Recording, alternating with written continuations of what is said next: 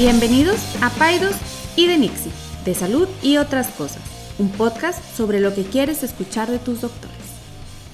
Buenos días, buenos días a todos. César, ¿cómo amaneciste? Buenos días, bien. Este, tenemos hoy una invitada, la primera invitada de Debes nuestro podcast. Después cuando Enrique y yo tengamos nuestro, nuestro talk show así en, NBC, En, en Televisa. en tele- cuando tengamos nuestro talk show en el canal 28, vas a decir yo fui la primera invitada al podcast de estos locos. Yo no. Te voy a presentar. Hoy tenemos a la doctora Marisol García García, para ¿Ya que no tienes- quede duda de dónde ¿Tienes es. cédula? Ya, ya saqué mi cédula. Ok, entonces ya eres. Ya es oficial. Ya es oficial. Marisol García García, ella es, es médico general en estos momentos. Ella es egresada del Tecnológico de Monterrey. Tiene 20, 25. 25 años y ya está, ella acaba de, acaba de pasar por un proceso de selección y ya está seleccionada para que el primero de marzo del 2020 ella comience una especialidad en ginecología y obstetricia, el lado oscuro de la medicina. Claro, claro que no. Pero sí, gracias. El lado, el lado brillante de la medicina. Y fíjate, a mí me gustaría. Creo que es un tema que puede gustarle a la gente. Porque quiero que platiquemos un poco de lo que implica llegar a estar donde estamos. ¿Sí me explico? O sea, es. A veces se nos olvida. Y no, y no, y no, no en un afán de presunción, sino en un afán de, da- de- de darle un contexto a las personas lo difícil que es llegar a donde es Hacer una a- hacer una especialidad, ¿verdad? Ese, es, ese es el punto al que, al que, al que me- el mensaje que me gustaría dar. Y fíjate que yo este tema en particular lo hablo con mis alumnos en la clase de medicina alternativa, porque lo contrasto con la gente que no estudia medicina y que hace salud. ¿Sí me explico? O sea, les digo, es que esa persona con la que tú estás, que les- tú, tú le estás dando tu confianza, tiene una formación, digo, no- no- vaya, nosotros no somos poseedores de la verdad, pero para yo estar sentado aquí y hablar contigo, son más de 14 años de estudio. Así es. ¿Sí me explico? O sea, no hay comparación. Y ahorita que, Mari- que tú, Marisol, nos platiques de tu Vía Crucis, la gente debe de tener el contexto de lo difícil que es, aunque seas mal médico, estar sentado donde estás sentado, ¿verdad? Platícame un poquito. Bueno, primero que nada, felicidades. Gracias. Pues tengo que platicarles de mi Via Crucis. Yo sentí que todo este proceso fue como una tortura, entre comillas, porque pues terminas medicina y son seis años de estudiar y lo celebras, celebras que terminaste la carrera. Y luego viene el año de servicio. Y luego en ese año de servicio tienes que tomarte tu tiempo, ver si hay cursos, ver pues cómo vas a estudiar para el examen que se avecina terminando el servicio, que es el, el examen para la especialidad. Entonces, pues, de todo el año, bueno, yo creo que me tomé 10 meses para estudiar. Para un examen. Para un examen, o sea, para el examen de la especialidad, ya en- durante el servicio. Poniendo un poquito en contexto a la gente que nos escucha, cuando los, es- los alumnos de medicina terminan la carrera, que son seis años de medicina, que, que ojo, a lo mejor va a haber, si hay tiempo, también queremos que, que nos platiques todo el, el reto que es entrar a Yo, yo, no, yo, yo, O sea, a mí sí a mí sí me gustaría que nos fuéramos al inicio. Entonces, mira, ahorita Ok. vamos desde, el- desde el inicio, pero nomás contexto para la gente que nos escucha. Primero, hay que entrar a una escuela de medicina, ser seleccionado, después cursar la carrera, que tiene un alto índice de deserción. Después de la carrera de medicina, existe, que ya fueron seis años, eh, hay un año mandatorio, obligatorio por Secretaría de Salud, de servicio social. Que no. Sí. que, que, bueno, ya hablaremos de, de ese tema en particular, donde el médico está haciendo un, pues su nombre lo dice, servicio social, donde no recibe realmente una remuneración considerable, ejerce ese año de, de servicio social. Des- en- durante ese año también entra en un proceso largo, difícil, de selección en el cual, aunado a toda una serie de requisitos, promedio durante la carrera, algunos, algunos hospitales como los, algunos de nuestra localidad en, las cuales Enrique y yo estamos, te piden también que tengas inglés, que tengas algún examen interno de la institución en la que vas a entrar. Puedes tener todo eso y aparte un examen que se llama el Examen Nacional de, de de Aspirantes a Residencias Médicas, en el cual se seleccionan a los más altos para entrar a una especialidad médica. Y después de la especialidad médica, pues bueno, vienen cuatro años de la especialidad y ya probablemente alguna subespecialidad. Entonces estamos hablando que para que Marisol llegue a ser un especialista, van a pasar alrededor de 14 años, como bien dijiste. No, o sea, ahorita Marisol podría meterse a otra carrera, a otra carrera y sacarla con maestría. De lo, que, de lo que te falta. Digo, no te quiero dar ánimo. pero- Pues sí, son cuatro o cinco años más los que Así es. voy a estar casada eh, con la medicina. Exactamente. A ver, ¿cuántas personas entraron en tu generación? ¿Te acuerdas? No, me, no, sí, sí me acuerdo. Han de haber sido como Eran- unas 160. Eh, no, eran más, eran como unas 180 y al final, no, 180 sí, y nos graduamos unas 140. 140. Sí. En, en- en- cuando yo entré a medicina, las generaciones eran más pequeñas, pero había un índice, una tercera parte no se graduaba. Y no hablemos de, de- de universidades donde hay mucha matrícula, universidades en las cuales entran por los miles, Sí. universidades donde entran mil y en el primer año se salen 400, ¿me explico? Entonces hay, cada universidad tiene su, su dinámica, pero la regla general es que uno es un, una selección difícil porque se ocupan promedios altos, se ocupan eh, entrevistas, eh, se ocupan exámenes internos. Hay universidades que ponen exámenes internos como el tecnológico y otras universidades y se juntan todos esos, esos em, requisitos, puede ser un aspirante a ser seleccionado. Tú podrías decir que, o sea, de la gente que aplica al tecnológico, no, no sé otros, y probablemente no tengamos ese número, pero de la gente que aplica al tecnológico, ¿cuántos entran? O sea, ¿es, ¿cuál sería el rango? Eh, Más o menos ahorita, híjole, puedo estar mintiendo, pero digo que anda más o menos como 1 a 4.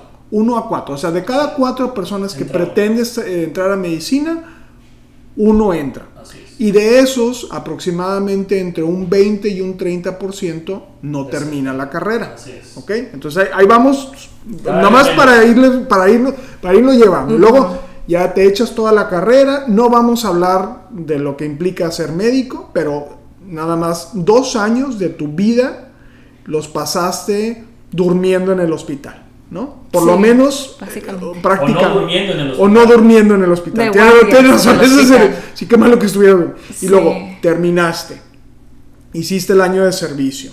¿Dónde te tocó el servicio? Lo hice en el centro de cáncer de mama, en el Zambrano. O sea, tú eres de buen promedio. Sí. Sí. Porque a mí me. en aquel entonces no había plazas Universitarias. universitarias o urbanas le Ah, llamaban. Entonces había una o dos, ¿no? Pero éramos menos. A mí me tocó en Montemorelos. Y te fue bien. Me fue bien. Era- yo, era, yo, fui- yo era media tabla. O sea, yo fui de lo- el- en mi generación fue la mitad. Y entonces a mí me tocó todavía una plaza medio urbana. Porque hay gente que le tocó. Sí, en la sierra. de La sierra, sí, de- sí. Doctor Arroyo. Que tampoco está mal, ¿verdad? Por ejemplo, yo- y es otra cuestión que a mí me gustaría aclarar. Para mí, el, el- el mejor año de mi formación fue el año de servicio social. Pero es que lo estás viendo en retrospecto. En retrospecto, bueno, bueno, claro. No, incluso cuando yo estaba, te voy a platicar así rápido, cuando yo estaba a punto de seleccionar mi servicio social, yo no fui a ver todos los servicios, todos los centros de salud de Nuevo León, como muchos compañeros se van de centro de salud en centro, hacen un tour. Yo, yo sí Para lo hice. Yo no lo hice. Yo dije, lo que me toque. Eh, y y no, yo al contrario, yo iba, yo, a lo mejor yo porque era de Monterrey, yo nunca había estado fuera de mi casa jamás. Ajá. O sea, como que yo lo vi como una experiencia del padre, pero bueno, no estamos hablando de mí, estamos hablando de Pero es que tú Marisol. eres, tú eres como un Boy Scout. O sea, Sí. te, te- te puedo- te- te puedo imaginar así. la de que- es lo sí, primero. sí, no, no, no, no. no. Pero bueno, yo lo hice en General Terán, Nuevo León. Está Este, bien, también te tocó bien. No tan lejos. No tan lejos. No. Pero em, me encantó. Yo ahí hice una segunda familia. Bueno, por cada que digo esto, ¡Oh, my God! Se escucha muy se escucha muy fuerte. Este... No, no, no, no. no. Bien, bien, muchacho. ¡Qué confesión! El podcast adquiere no, no, un nuevo, un nuevo, ¿Un nuevo giro? un nuevo giro. No, no, Confesiones de doctores. A lo que me refiero es que la gente de ahí me arropó. Todavía regreso dos veces al año. Este, me invitan a los 15 años, a las bodas todavía. Eh, hice una, una relación muy bonita con la gente de ahí y no, no dejé hijos reales. No me refería a eso. Pero vaya, lo disfruté mucho. Pero hay gente que no tiene una experiencia tan buena en el servicio social, sin duda. Yo, yo lo disfruté, pero te digo, mucho de mi óptica es en retrospecto. O sea, en- dura- cuando estaba yo ahí, no necesariamente la Sí. pasé tan bien, ¿verdad? Pero, pero en retrospecto sí también puedo decirte que fue el año que hice más ejercicio, que más estudié, Sí. que más medité, que, o sea, ¿por qué? Porque pues Estás estás, como- enfocado estás en algo. enfocado en Sí, fue un año bueno, productivo. Aquí, aquí lo importante es que a- hay, hay de todo en el servicio social. Te puede tocar como a Marisol, que fue le toca en la ciudad, en un hospital de primer nivel, o te puede tocar en el centro de salud más destartalado de Nuevo León. Claro. Entonces, no deja de ser un año difícil, porque aparte de que están, están eh, haciendo su servicio social, tienen que prepararse para este examen. Ok, ok. Bueno, Marisol, entonces, ¿cuántas horas estudiabas al día? Ay. Mira, no estudiaba de lunes a viernes porque en el servicio estaba Ocupada. súper ocupada. Estudiaba sábado y domingo. Sábado empezaba a las 9, terminaba a las 5. Domingo igual. Ok, Y era de todos los fines de semana. todos los fines de semana. Entre semana a veces pues, estudiabas cuando había chance o no. O no tenías realmente La tiempo? verdad es que no, no tenía chance Sí, o sí, terminaba súper Sí. cansada de, de lo que hacía aquí en el servicio, que, o sea, no me fui a un pueblo, pero pues estaba investigando, estaba leyendo, estaba escribiendo, había muchos pendientes, este, pues ya no, no quería seguir leyendo otra cosa, así Claro. terminas abrumado. Pero pues sí, los fines de semana me, Sí. me comprometí a Y ojo, estudiar. a lo mejor Enrique y yo nos tocó suerte de que en nuestro, en nuestro, servicio social teníamos tiempo. Pero hay gente que le tocan servicios, eh, servicios sociales en centros de salud donde ven 30 pacientes en un día. Entonces, Sí. a lo que voy con esto es, qué difícil, porque en- entre comillas tienes un año para prepararte para ese examen, pero en ese año estás haciendo otra cosa. Estás en un, tiempo, un trabajo de tiempo completo. Entonces, le tienes que dedicar o las noches o los fines de semana como Marisol para prepararte para ese examen. No, sí, sí. Y administrar muy bien tu tiempo. Sí, claro. Yo empecé a estudiar desde noviembre y el examen era el siguiente septiembre. Entonces, bueno, este septiembre que acaba de pasar. Platícame del examen. El examen es un examen eh, que se hace. Fue a computadora. Ay, no, ese día fue horrible. Ajá. Este, pues sí, nos citan, nos citan a las 8 de la mañana. A mí me tocó presentar en eh, GAP. Este, y no sé, creo que éramos como unas 500 personas. eh, computadora tras computadora. Empezó el examen a las 8, había un break de una hora a las, no sé, de una a dos, creo que era. Y luego había una segunda parte del examen y terminabas, bueno, el límite era a las 8 de la noche. ¿Qué? Sí. O sea, eran 12 horas O sea, estar te ahí. puedes tomar 12 horas para ese examen. Te puedes y hay gente tomar. que se las toma. Es más, hay gente que le falta tiempo. Hay gente que... Pues, ¿cuántas preguntas son? 450 preguntas. Y ¿Pero te las qué tanto? dividen por dos partes. O sea, son 220 al principio y luego 250 o 200 así. lo- lo- aquí Pero tema- ¿por qué tanto tiempo? O sea, que. Pues ya- mira, aquí hay varios temas. Enrique. El primero es que no son preguntas donde dicen, este, ¿cuál es la dosis del paracetamol? No son preguntas así. Son preguntas donde hay un caso clínico, que es un parrafote, donde dice, paciente de 50 años que llega a emergencia, tal, tal, tal, tal. Entonces tú tienes que chutarte un párrafo por cada pregunta prácticamente. Entonces es mucho leer. O sea, entonces te dan un párrafo con información de un caso clínico, tienes que analizar el caso clínico y luego ver qué te están preguntando y ver qué opciones son.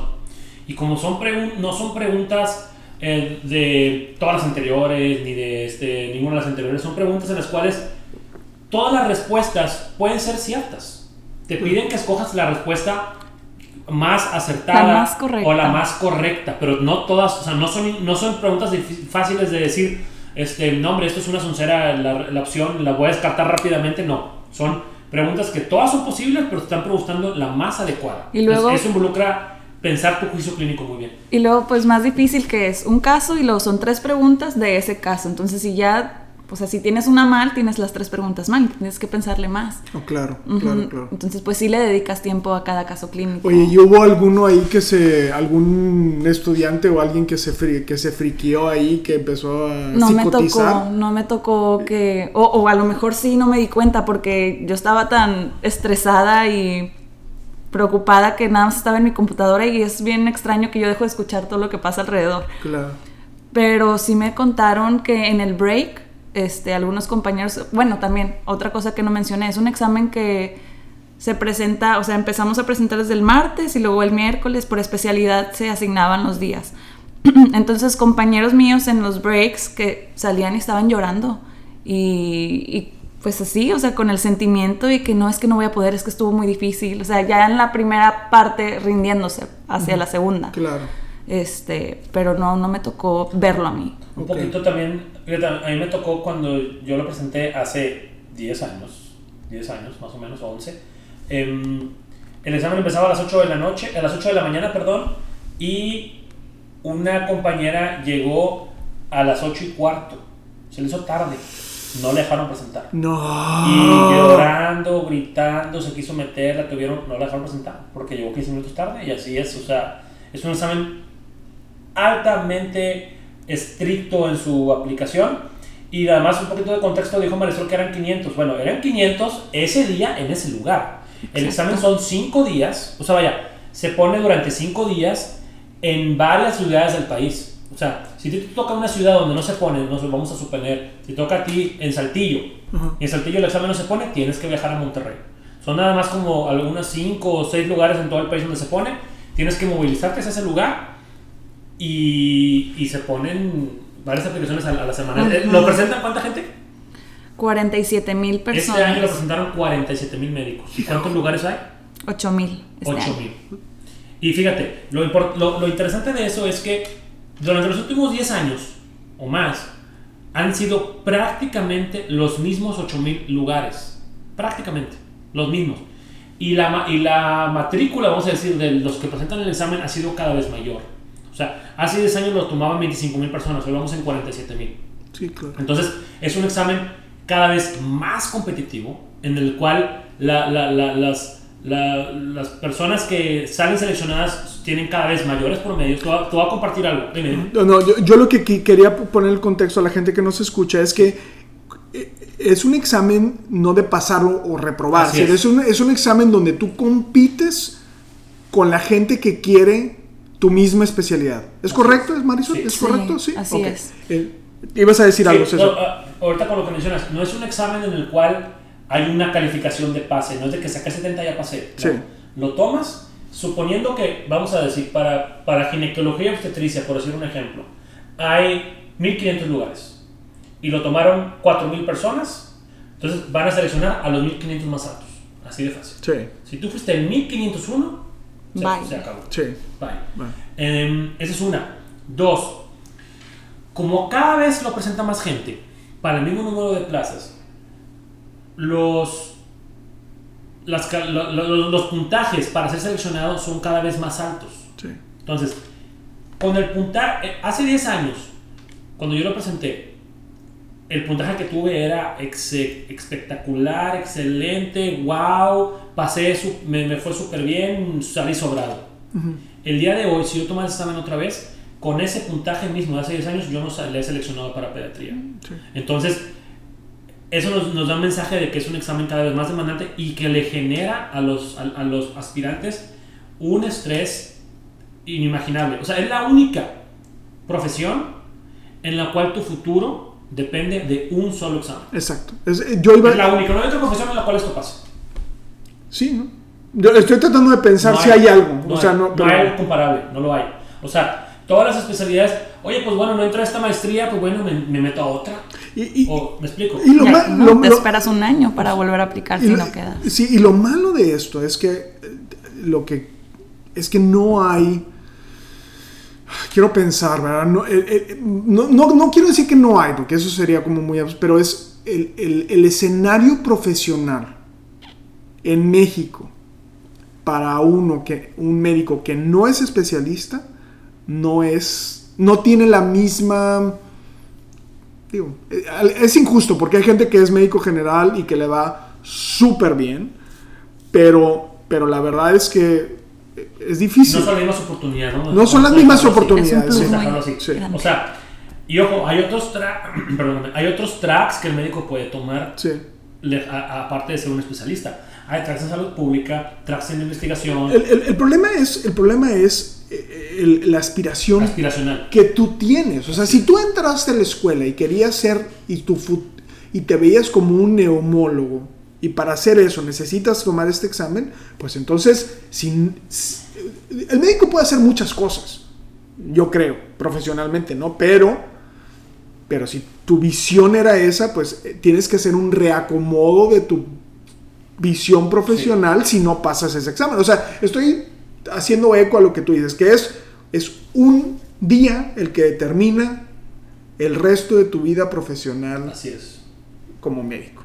Así O sea, es. eso es lo crítico. O sea, yo o sea, me sorprende que no haya gente que se mate o digo, y no quiero ni decirlo, pero va a ser una cosa que va, o sea, es muy estresante, Marisol. Sí, pero no dudo que haya gente que este, en todo este proceso lo dia- diagnostiquen con ansiedad generalizada o incluso con depresión. O sea, sí, muchos compañeros sí cayeron en eso. Cobra una factura muy alta al- a la salud emocional y mental de los, de los Claro, sin duda. claro. Sin duda. Ahora, eh, también hay, so, digo, hay que decir también que este examen em, es la mejor manera en la cual el sector salud ha sabido, ha, ha- ha sabido hacer para poder seleccionar a 8.500 médicos. No, y, y- O sea, tampoco, o sea, demonizar el examen tampoco, No, no, no, no, lo estamos haciendo, pero mucha gente que lo, que lo hace.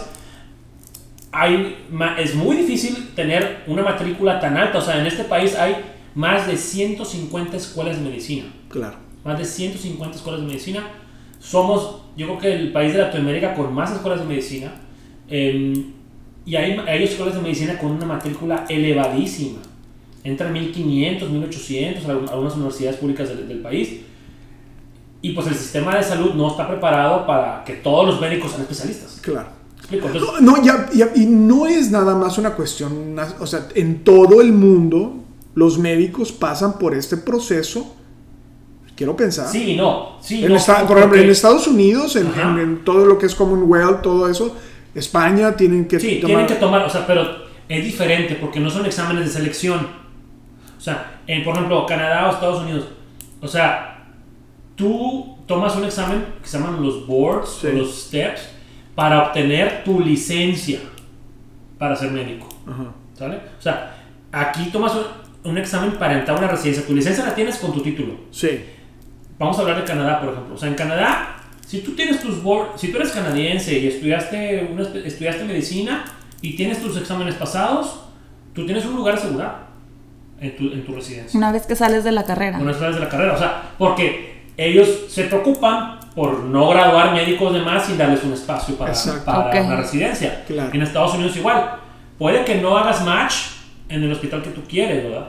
Pero tus, eso no depende de un examen, depende del perfil que tú tengas contra el perfil que del, del hospital. Si tú quieres entrar a Johns Hopkins, pues no es lo mismo que quieras entrar a un hospital de aquí de McAllen. sí. Entonces, ¿a qué voy con esto? O sea, sí hay, se llaman en inglés, le llaman los americanos high stakes, o sea, exámenes de muy alto valor, pero no hay en, en todos los países un examen de selección como el de aquí, donde se hace un corte y todos los de arriba pasan y todos los de abajo no pasan. O sea, esto es algo que se da en pocos países. En los países desarrollados, si tú estudiaste una, una- la, si ya entraste en medicina, seguramente ya tienes un lugar en alguna especialidad, siempre y cuando tengas tus exámenes de licenciatura pasados. Ya te entendí. Entonces, Tienes- entonces sí estamos en una situación difícil, eh, pero también hay muchos, otros, hay muchos factores que se tienen que corregir antes de decir, no, este, este examen hay que quitarlo porque da mucho estrés. no, es la matrícula. Es la, mat- Es la matrícula es una, eh, la distribución de los médicos es otra. Todos los médicos queremos estar en la ciudad.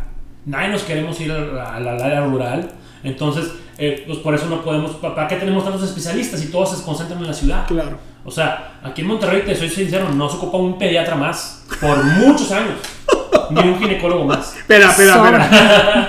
O sea, no se necesita. El lugar donde necesita es donde no hay. Claro. Entonces, si hubiera una mejores incentivos para que los médicos estuvieran en esas áreas donde no hay especialistas, a lo mejor pudiéramos subir la matrícula de especialistas. Pero realmente es un, es un problema de matrícula, es un problema de distribución de los recursos humanos y es un problema también eh, de, de, de, de, que nuestro sistema de salud no está preparado para crecer en la manera en que necesita. Entonces, son muchos factores y pues bueno, aquí tenemos este examen en el cual personas como Marisol lo tomaron y Marisol, gracias a Dios, fue de las, de, las personas seleccionadas para empezar una residencia. Ahora, platícanos Marisol, aparte del examen, sea, de por sí ya es un examen difícil, de mucho estrés, ¿qué otras cosas necesitas para poder entrar a un buen programa de, de especialidad? Sí, o sea, aparte de estudiar y pasar el examen, tienes que ver a qué hospital quieres entrar. O sea, también cada hospital tiene su proceso de selección y sus, sus requisitos. Entonces tú también tienes que ver, a ver, yo me quiero quedar en Monterrey, están estos hospitales, tengo que meter esta papelería.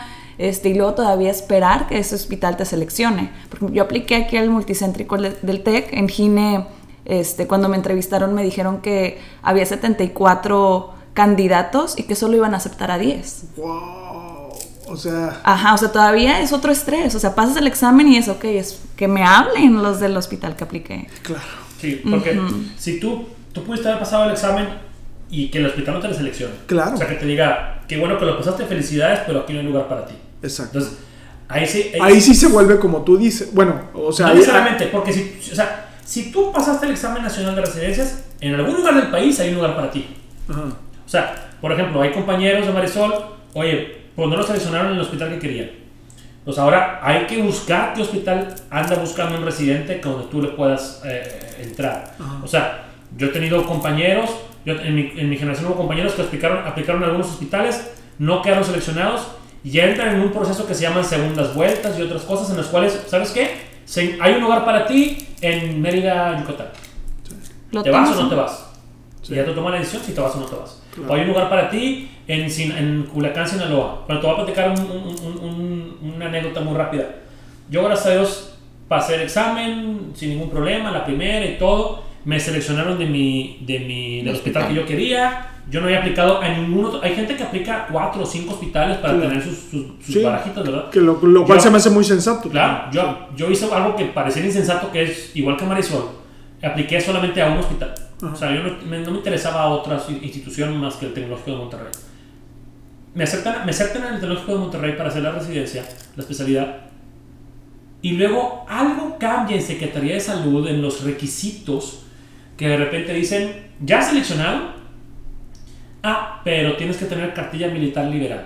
Y eso no, eso, eso no lo, no, No lo sabías hasta no lo que sabía, te dijeron. porque no era requisito al principio. Sí, Me lo dijeron a la- ya para entrar casi casi. sí. Y pues bueno, yo cuando tuve 18 años se me hizo fácil no hacer el servicio militar y yo era rebelde y no lo hice, ¿no? Ajá. Y entonces, pues me empecé a mover y fui a la Alameda ahí a marchar y Sí. pues no, no, me no, te lo, no lo va a tener a tiempo. Total me dijeron, sorry, o sea, es un, es un requisito. Yo tenía todo pasado de exámenes, Claro. exámenes de inglés, exámenes internos del TEC, entrevistas, todo, estaba así Ya listo. excelente. Y esa mugre cartilla es la que no tenía. Entonces, pues no, no te vamos a poder aceptar porque Secretaría de Salud dio una orden tajante de que sin cartilla liberada no entras. Qué bárbaro. Entonces, de cuenta, me pasó como si no, me pasó como si no hubiera, como si no hubiera seleccionado el hospital.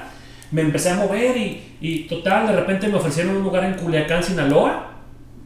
Este, y no lo quería tomar porque pues yo qué voy a hacer allá y yo quiero quedarme en el TEC y, y gracias a Dios no tuve que tomar ninguna de esa decisión. Yo creo que hubiera tomado una decisión de esperarme un año. Ajá. Pero vaya, ya había un lugar en otra ciudad para mí. Sí. Eh, y de repente algo pasó y se escucharon mis plegarias.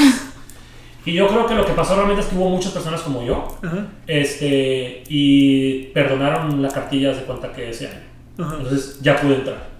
Pero lo que voy con esto es que si no te escogen en el hospital que tú quieres, pues tienes que rascarte con tus uñas y andar buscando en qué hospital te van a aceptar. Claro. Entonces, es un proceso que aunque ya con todo el examen pasado, puede ser muy estresante. Entonces, eh, eh, pues bueno, eh, aquí la, la felicitación es para Marisol. Claro. Este, mm, la, la- el deseo es que, pues, que te vaya muy bien. Y pues Le, bueno, le y va, este- le va a ir súper bien porque Muchas va a ser ginecólogo. claro. Vamos a ser colegas. Y Oye. el camino no termina, ¿eh? Porque todavía le faltan los cuatro años más duros de su vida. Oye, pero déjame, te- te- yo quisiera nada más así eh, finalizar ¿no? en el contexto, ¿no? No sé cuántos minutos llevamos, pero bueno, eh, eh, en el contexto también de que no termina ahí, Marisol. O sea, es, uno piensa, salgo de la especialidad, ahora lo voy a poner a donde estamos nosotros, César. O sea, sales de la especialidad y dices, ah, pues ya tengo trabajo. Y no.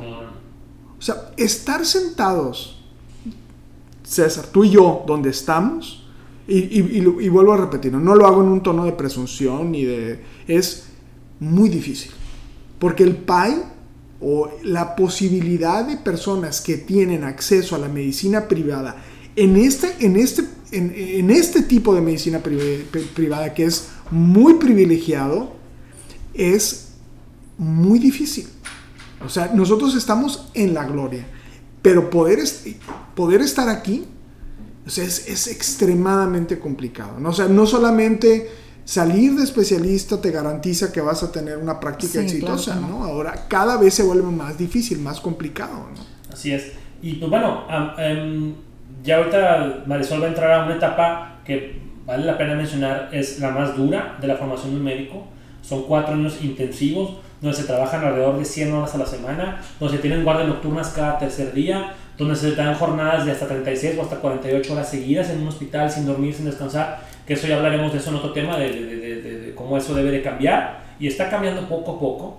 Em, entonces todavía le faltan 4 o 5 años duros para poder llegar a donde ella quiere, que es, que es ser especialista. Claro. Entonces, pues bueno, muchas felicidades Marisol. Vamos a estar como Gracias. quiera tocando este tema así de manera tangencial en otros capítulos, en otros episodios, de, de, de, de lo, por los retos a los que se enfrentan los médicos para llegar a donde están. Pues bueno, muchas gracias Marisol. Gracias a ustedes por invitarme y qué bueno que tocamos este tema porque la verdad las personas no saben por todo lo que pasamos. Así es. Entonces, qué bueno. Pues felicidades Marisol, César, nos vemos la próxima la semana. próxima semana, muchas y, a, y a gracias. ti Marisol, pues te voy a estar viendo aquí seguido. Entonces, Así pues es. muchas felicidades a todos. Gracias. Hasta luego, bye. Ninguna opinión o consejo de nuestros anfitriones o invitados sustituye la valoración médica o representa a nuestra institución universitaria o de salud. Declaramos que no tenemos conflictos de interés. Hasta la próxima.